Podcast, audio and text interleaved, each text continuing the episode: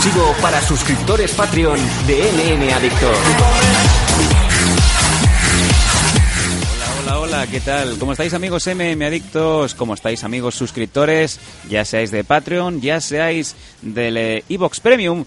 Un saludo a todos, feliz noche de ánimas. Sobre todo si estáis escuchando el programa en la noche del 31 hacia el 1 de noviembre. Nathan, eh, ¿de qué te has disfrazado? Truco trato. De Edward Norton. En American History X. Ah, vale. Podría ser tranquilamente de cualquier otra peli en donde sale tirillas, ¿no? No, no, Edward Norton, American History X. No me he disfrazado, va a ser lo que me voy a disfrazar si un niño se atreve aquí a. Un niño o una niña, hay que respetar la igualdad, ¿no? Eh, si entra aquí e intenta dar por saco, como hicieron el año pasado.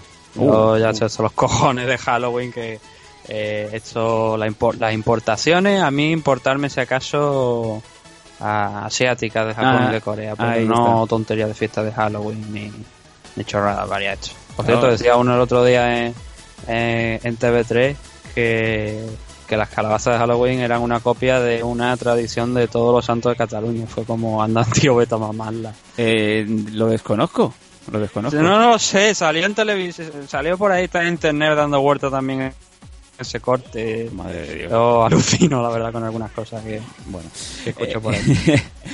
no, es brillante, es brillante. O sea, está tal nivel eh, de iluminación por parte de ciertos sectores que eh, tienen la, eh, la, la idea muy muy legal y muy normal, muy respetable del independentismo, pero hay algunos que están más allá. Yo sigo pensando que mientras que la gente esté más preocupada de colores, de banderas y de, y de izquierdas o derechas, nadie va a estar quejándose de que no llegan a final de mes, de que no hay trabajo más que los precarios y que nadie puede montar una vida a más de dos años vista. Eso es lo que, de verdad. Al, final es que es tontería, o sea, eh, la idea del independentismo, pues como te digo, es respetable y pues, se puede hacer lo que cada uno quiera, ¿no? Pero claro, es que cuando estás bloqueando ciertos aspectos que parece que nada más que se habla en el Parlamento de si reprobar el rey, si independencia, si no sé qué. Y claro, al final los ciudadanos de Cataluña, por mucha independencia, siempre van a tener y van a existir otros problemas más importantes que eso. Es decir, no, no, no por independizarte de un día para otro vas, a ser más alto, más rubio y te van a llenar los bolsillos de dinero.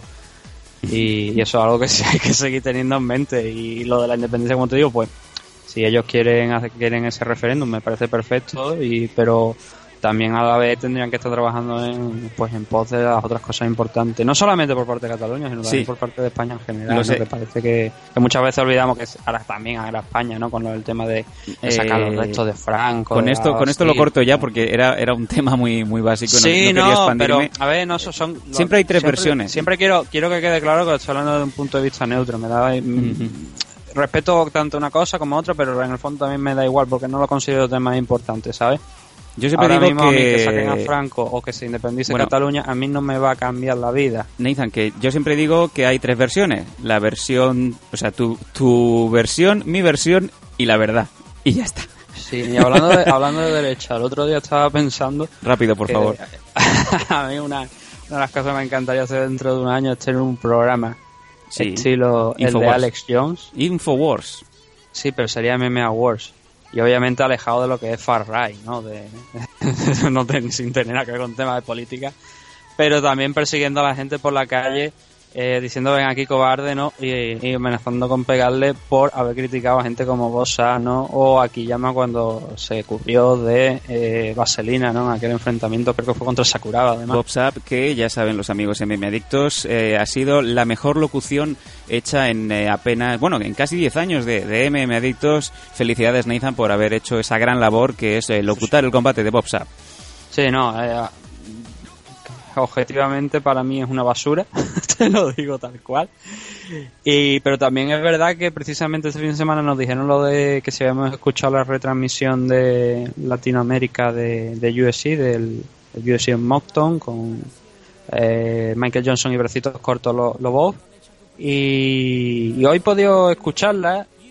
La verdad es que tampoco es nada, lo que nos había dicho el oyente, pues tampoco he notado nada excesivamente fuera de tono pero lo que sí es que he visto que hay una jodida realmente ausencia una jodida ausencia de, comentarios, ¿no? Narrar un puñetazo cada 10 segundos. Ah, bueno, así retransmitía José Ángel de la Casa los partidos de la selección española en, en TVE, ahora 20 claro, años. Claro, pero es que, a ver, te escucha, incluso no te tienes que, yo ya no te digo la retransmisión norteamericana.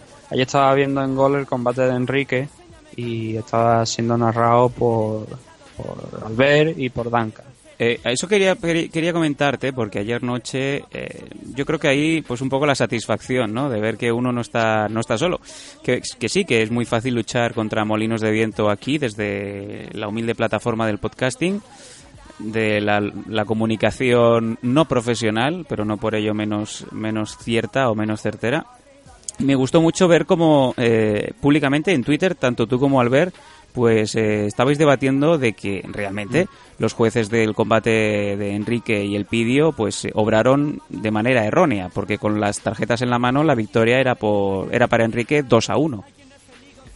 Sí, y la verdad es que anoche incluso hasta por momento lo vi más claro que la, que la victoria era, era para Enrique. Eh, sigo sin sigo manteniendo lo que dije el fin de semana de que tampoco lo considero un robo, pero sí que es verdad que, la decisión, eh, yo, claro, desde Latinoamérica dirán, es que no eres objetivo porque eres español y entiendo que lo digan en parte. Pero no ha llegado ningún, ninguna De la misma manera que cuando, por ejemplo, Irene peleó, hizo su primer combate y, aquel día yo recuerdo que estaba Dani con nosotros en el programa, estuvimos debatiendo porque los dos habíamos visto el combate y yo dije que, que para mí Irene había perdido el primer asalto y Dani dijo lo contrario, Dani dijo que, para, que él pensaba que, lo justo lo contrario. O sea, cuando, cuando se pierde, se pierde y no pasa nada por reconocerlo. Pero es que el otro día creo que Enrique no perdió. Como bien dije, no creo que no fue un combate brillante de ninguna de las dos partes, pero sí creo que dentro de la mediocridad que fue ese, ese enfrentamiento por razones, en el caso de Enrique pues también física o porque bien no encontraron el punto, los dos se marcaron muy bien, pues eh, dentro de eso creo que la victoria era, era para Enrique. Y al ver, pues bueno, salió en redes sociales, bueno, quiero decir que, o sea, para terminar con lo de antes que decía de comentarios, que Albert y, Duncan, por ejemplo, no te tenías que ir ni a la retransmisión de Estados Unidos. Simplemente con escuchar a Albert y a Duncan ayer, ves lo que es una buena. ¿Te gustando este episodio? Hazte fan desde el botón Apoyar del podcast de Nivos. Elige tu aportación y podrás escuchar este y el resto de sus episodios extra. Además, ayudarás a su productor a seguir creando contenido con la misma pasión y dedicación.